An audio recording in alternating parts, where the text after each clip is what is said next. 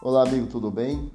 Vamos ao nosso resumo da lição da Escola Sabatina, quarta, dia 10 de fevereiro, o restante da história.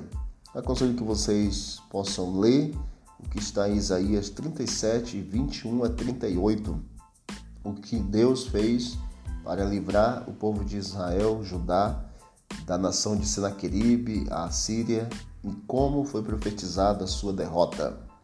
O verso 29 diz que por causa do teu furor contra mim e porque a tua arrogância subiu até aos meus ouvidos, eis que porei meu anzol no teu nariz e o meu freio na tua boca e te farei voltar pelo caminho por onde vieste. No versículo 23, por meio de Isaías, o profeta, Ezequias recebeu a voz de Deus dizendo: A quem afrontaste, de quem blasfemaste e contra quem alçaste a voz? E arrogantemente erguer-te os olhos contra o santo de Israel. Então, é, Senaqueribe, ele estava afrontando o Deus vivo, o Deus de Israel. E a gente vê o final da história exatamente no versículo 36 a 38.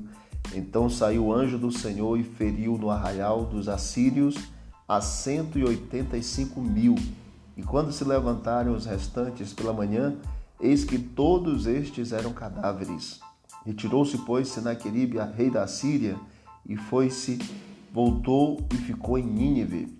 Sucedeu estando ele a adorar na casa de Nisroque, seu deus, Adrameleque e Sarezê, seus filhos, o feriram a espada e fugiram para a terra de Ararate, e Esaadon, seu filho, reinou em seu lugar.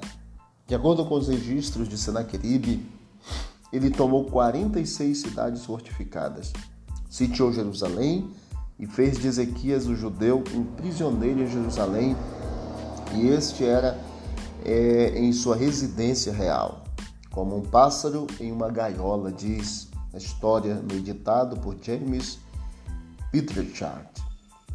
É, também nós temos, contudo, que apesar de ser inclinado à propaganda como uma extensão de seu imenso ego, não há textos nem quadros que afirmem que ele houvesse tomado Jerusalém. A sua missão é incrível, dado o implacável poder de Senaqueribe e o fato de Ezequias ter liderado uma revolta contra o próprio rei Senaqueribe, rei da Síria. Os que rebelavam-se contra a Síria tinham curta expectativa de vida e mortes terríveis. Mesmo que não tivéssemos da Bíblia registrado, deveríamos admitir que um milagre deve ter ocorrido na história de Israel com exatamente o reino assírio. Diz a Bíblia que o Senhor arrasou o exército da Síria. Em resposta à oração de fé de Ezequias, Deus lhe enviou uma mensagem de segurança para ajudar e de fúria contra o rei assírio que tinha afrontado o rei dos reis. Deus logo cumpriu a sua promessa de defender Jerusalém.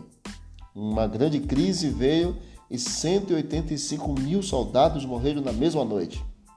Senaqueribe não teve escolha senão voltar para casa, onde encontrou a própria morte pela espada de seus próprios filhos. O Deus dos hebreus, amigos e irmãos, havia prevalecido sobre a orgulhosa Síria. A honra de Jeová foi vindicada aos olhos das nações vizinhas. Em Jerusalém, o coração do povo estava cheio de santa alegria. A história deles ter teria terminado ali, mas Deus manteve a esperança de Israel. Israel confiou no Senhor e a perspectiva era de derrota, mas Deus, por meio de, de do, do, do, do exército, de poder, de vitórias, deu a honra para o povo de Judá. E eles foram vitoriosos porque o rei confiou no Senhor. O rei confiou em Deus. Que Deus nos abençoe, possamos confiar no Senhor por mais que as perspectivas sejam contrárias, que nós confiemos no Senhor, porque a história melhor Deus pode conceder a cada um de nós. Vamos orar? Obrigado, Pai, porque a história ainda não terminou e nós teremos um final feliz porque confiamos plenamente no Senhor. Continue conosco, Pai, durante todos os dias da nossa vida e garanta conosco e por nós as vitórias em meio às batalhas que enfrentamos, em nome de Jesus. Amém. Disse Jesus: Examinai as Escrituras, porque julgaste ter nela vida eterna. são elas mesmas que testificam de mim. Visite o canal Bíblia Ação nas plataformas digitais e você vai encontrar muito mais conteúdo para o teu crescimento espiritual. Forte abraço, vamos que vamos para o alto e avante.